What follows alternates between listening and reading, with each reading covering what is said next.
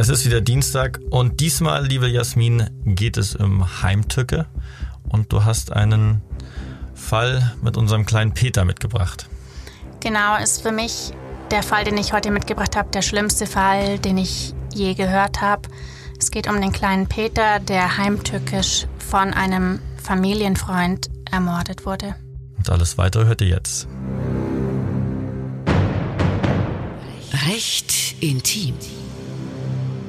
Absolut Mord. Neuer Dienstag, neuer Fall, neues Mordmerkmal. Worum wird sich denn diesmal drehen, liebe Jasmin? Ja, der heutige Fall geht um das Mordmerkmal der Heimtücke. Wie kann ich mir das äh, vorstellen? Heimtücke. Definition von Heimtücke. Also heimtückisch bedeutet, dass der Täter ein Opfer umbringt, das im Moment des Angriffs arglos und wehrlos ist. Also typisches Beispiel wäre, ich bringe jemand um, der schläft. Okay. Und mit dem Mordmerkmal werden einfach äh, Tötungen entsprechend härter bestraft, äh, weil das Opfer im Moment der Tötung, im Moment des Angriffs überhaupt keine Ahnung hat, was gleich passiert. Okay, heißt, er muss aber nicht nur schlafen, sondern er auch, auch sage ich jetzt mal, wenn ich mich an einem Kind vergehe, ist das auch Heimtücke, weil es wehrlos ist? Es kommt immer drauf an, also Arglosigkeit und Wehrlosigkeit, ohne da ähm, genauer einsteigen zu wollen, bedeutet in der Regel, dass man einfach in dem Moment, wo man angegriffen wird, überhaupt nicht damit rechnet. Es muss nicht sein, dass man schläft, okay. kann auch sein, dass man gerade einfach in guter Laune über die Straße läuft und dann kommt der Angriff von hinten. Es mhm. kann aber auch sein, gerade bei Kindern, dass sie oder wie in unserem heutigen Fall einfach denken, ach, endlich alles gut, ähm, es wird nichts passieren, ich kann heim zu meinen Eltern und dann kommt der Angriff. Ja, und das ist dem äh, kleinen lieben Peter passiert in deinem Fall. Und ähm, jetzt darfst du ihn gerne mal ein bisschen näher beschreiben. Genau, den, der heutige Fall, den ich mitgebracht habe zum Mordmerkmal der Heimtücke, ist der schlimmste Fall, den ich persönlich ähm, je gehört habe.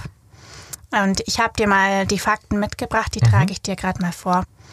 Seine erste Straftat begeht Martin P. im Alter von 16 Jahren. Er vergeht sich in einem Schwimmbad an einem achtjährigen Jungen. Im Jahr 1995 wird Martin P. das erste Mal verurteilt.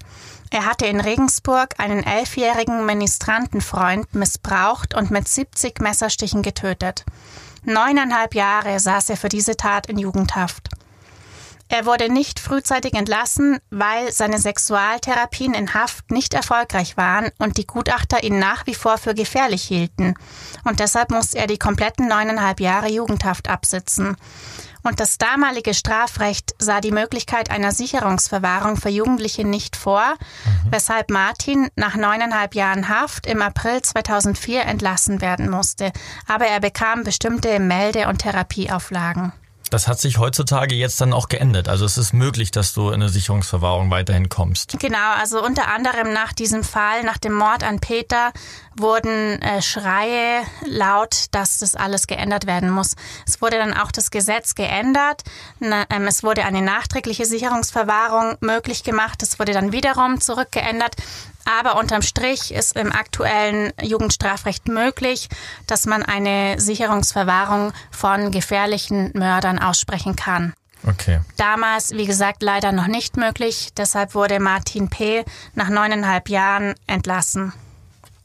Und im Gefängnis in der JVA München-Stadelheim teilte Martin mit dem Vater des neunjährigen Peter eine Zelle und sie haben sich angefreundet. Nach der Entlassung hat Martin dann Kontakt zu der Familie von Peter aufgenommen. Er hat sich mit ihnen befreundet, auch mit der Mutter. Man hat sich ab und an getroffen und nette Abende verbracht. Und die Männer sind gute Freunde. Die Familie, fatalerweise muss man sagen, überließ Martin sogar die Kinder zur Aufsicht, was allerdings aber verboten war, weil Martin hat ja eine Auflage bekommen nach der Haftentlassung, dass er keine Kinder beaufsichtigen darf und auch mit Kindern keinen Kontakt haben darf. Okay, also hier hat sich die Familie dann äh, sozusagen den ganzen Regeln einfach auch widersetzt?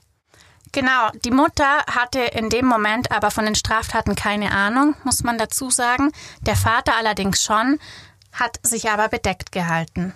Ja, der Vater war, glaube ich, selbst ja auch wegen irgendwelchen Sexualdelikten äh, im Gefängnis gewesen. Also Genau, der Vater wäre auch kein, kein unbeschriebenes Blatt und wollte natürlich auch seinen Mithäftling in einer Form vielleicht schützen und die Geheimnisse von, von demjenigen nicht nach außen tragen, was aber im Nachgang natürlich fatal war. Okay, also zurück zum Fall. Martin P. betreut und beaufsichtigt sogar die Kinder. Genau, und die Behörden haben in irgendeiner Form Kenntnis davon bekommen und sind eingeschritten. Im November, also ungefähr ein halbes Jahr nach der Entlassung von Martin, teilten die Behörden der Familie mit, dass es sich bei Martin um einen gefährlichen Sexualmörder handelt. Und die Familie hat aber gesagt, hm, ach, wir vertrauen dem Martin, da wird schon nichts passieren, wir kennen ihn doch so gut, der ist doch so ein netter. Hier wieder das schöne Beispiel von, ähm, was man außen sieht und welche dunklen Geheimnisse halt in einem schlummern, dass du halt eigentlich bei keinem Menschen genau weißt, was trägt er mit für Lasten in sich. Ja, korrekt. Also hier eine fatale Fehlentscheidung der Familie, muss man auch sagen. Und als der Kontakt auch weiter bestand, hat mhm. sich sogar das Jugendamt eingeschalten. Okay. Und hat für Ende Januar, also damals November, für Ende Januar einen ähm, Termin vereinbart einen Termin vereinbart, dass äh, das Jugendamt zu denen nach Hause kommt, der Familie, und auch einmal drüber spricht, dass Martin P. jetzt nicht der beste Umgang ist, ähm, um dort aufzukreuzen. Genau, also es war wie gesagt den Behörden, die hatten es auf dem Schirm und haben versucht zu warnen und dagegen vorzugehen, was aber leider zu spät war, wie sich später herausstellen wird. Und währenddessen verstößt Martin auch immer wieder gegen die Auflagen, die ihm nach der Haftentlassung gemacht wurden. Also er bricht äh, nach der Haftentlassung innerhalb von einem halben Jahr fünf Therapien ab und er geht nicht zu Terminen zum Bewährungshelfer mhm. und so weiter. Das heißt eigentlich, also diesmal von der öffentlichen Institution aus gesehen kein Fehler, weil man hat die Familie davor gewarnt, dass er gefährlich ist. Und genau. äh, die Schlussfolgerung jetzt leider Gottes musste die Familie, vor allem der kleine Peter, erfahren. Genau. Der, der Vater von Peter hat sich sogar überlegt, also so kann es nicht weitergehen. Er muss ein Gespräch mit Martin führen, mit seinem Freund. Er wollte ihm sagen, dass er gar nicht mehr zu ihnen kommen braucht und keinen Kontakt mehr mit der Familie haben darf, wenn er nicht endlich in seiner Therapie vorankommt. Und für dieses Gespräch wollte er am Freitag oder am Samstag eben einen Moment finden. Mhm. Und auch das Jugendamt hat er sich für Freitag angekündigt. Die wollten einen Hausbesuch machen und die Familie erneut eindringlich warnen. Einen Tag vor dem Gespräch und vor dem Besuch des Jugendamts am Donnerstag, den 17. Februar 2005, wartet Martin vor der Schule auf Peter. Martin gibt gegenüber Peter an, er soll im Auftrag der Mutter Peter abholen, weil die Mutter mit einem anderen Bruder von Peter beim Arzt ist. Und Peter kennt den Martin ja gut, er ist ein Freund der Familie, also geht Peter mit Martin in die Wohnung von Martin. Das war damals eine Obdachlosenunterkunft in München-Neuperlach. In der kleinen Wohnung liegen Handschellen und Müllsäcke bereit, die Martin schon vor Wochen besorgt hatte. Er hatte also die Tat schon wochenlang geplant. Das ist auch ein, ein erschreckendes Detail in diesem Fall. Ja, er hat sich sozusagen also auf der einen Seite dann auch wirklich schon in die Familie wirklich mal reingesneakt wäre jetzt das Falsche, aber sozusagen die Pläne gehabt nach seiner Entlassung eigentlich sehr schnell oder schon in, im Gefängnis, ja, als er den Vater kennengelernt hat, dass er dort äh, seine nächsten Handlungen und seine nächste Tat äh, durchführen würde. Ja, also wie gesagt, von irgendeiner Besserung oder irgendeiner therapeutischen Einwirkung auf Martin überhaupt keine Spur. Martin hat dann auch ähm, in der Wohnung zu Peter gesagt, er soll sich doch hinsetzen und anfangen, die Hausaufgaben zu machen. Und dabei hat Martin angefangen, den neunjährigen Peter zu streicheln. Peter fängt aber an, sich zu wehren und sagt, er möchte nicht gestreichelt werden. Und Martin droht und sagt, je mehr er sich wehrt, umso länger wird es dauern. Peter wehrt sich aber weiter gegen die immer gröber werdenden sexuellen Missbrauchshandlungen. Er weint und er schreit und Peter sagt, er, er erzählt dann alles seinen Eltern, er möchte endlich nach Hause gehen. Mhm. Dann folgt der erste Tötungsversuch. Martin versucht, den kleinen Peter zu erwürgen. Aber nach ungefähr einer Minute geht ihm die Kraft aus, er schafft es einfach nicht und hört wieder auf damit. Peter überlebt den Versuch, ähm, setzt sich sogar auf, fängt an zu weinen und umarmt Martin, den er immer noch als Freund hält und sagt, hör doch bitte auf, ich möchte nach Hause zu meinen Eltern. Martin beteuert dann gegenüber Peter und sagt, ja, okay, du hast ja recht, ich bringe dich nach Hause, aber du musst dir eine Plastiktüte über den Kopf ziehen, damit du nicht erkennen kannst, wo ich wohne. Peter denkt sich, oh, das schaut aber komisch aus. Sagt Martin, nein, nein, alles in Ordnung.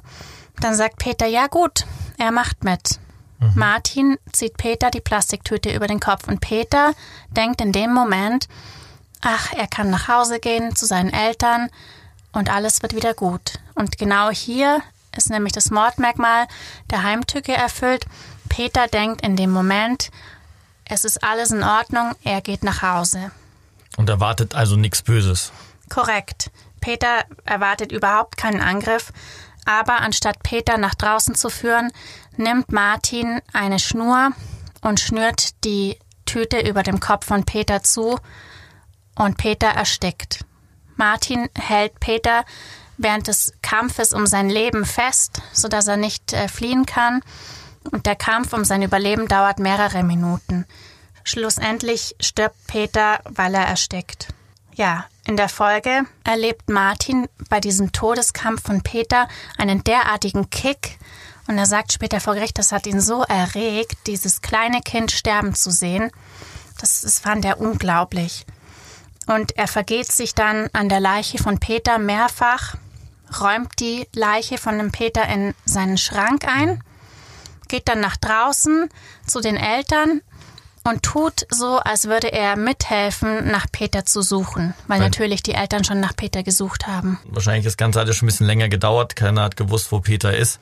Diese, diese, ja, diese, ja, was soll ich sagen? Dreistigkeit ist das falsche Wort, aber das, also Heimtücke, ja, jetzt habe ich das verstanden. Das zweite, was man auch, was jetzt auch nach diesem Fall natürlich auch geändert wurde, weil eigentlich das abschließende Gutachten ja sagte, er ist sehr gefährlich und er ist immer noch psychisch krank. Also er ist nicht geheilt worden, dass dann überhaupt jemand auf äh, freien Füße gesetzt wird.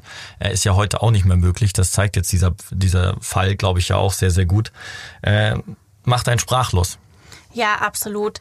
Also vor allem, es ging ja auch noch weiter. Er, er hat dann an der Suche teilgenommen, ist dann ein paar Stunden später wieder in die Wohnung zurückgekehrt, hat dann die Leiche wieder aus dem Schrank geholt und sich erneut an der Leiche vergangen. Hm hat dann Peter in zwei Stücke zerteilt und ähm, die beiden Stücke in Müllsäcke geworfen und diese dann auf den Müll entsorgt. Und einen Tag später wurde er dann von der Polizei im Rahmen der, des Verschwindens von Peter vernommen. Mhm. Und dort hat er dann auch relativ bald ein Geständnis abgelegt. Und ähm, Martin P. wurde dann im Anschluss vom Landgericht München wegen Mordes aus Heimtücke zu lebenslanger Haft mit anschließender Sicherungsverwahrung und Unterbringung in einer Psychiatrie verurteilt. Bedeutet, Martin P. kommt nicht ins Gefängnis, sondern in eine Psychiatrie, weil er mhm. eben einfach psychisch derartige Störungen hat. Und er wird auch nicht mehr ähm, nach draußen gelassen werden. Also Martin also P. wird nie wieder einen Fuß äh, unter die normale Bevölkerung setzen. Da heißt jetzt wirklich lebenslang, lebenslang.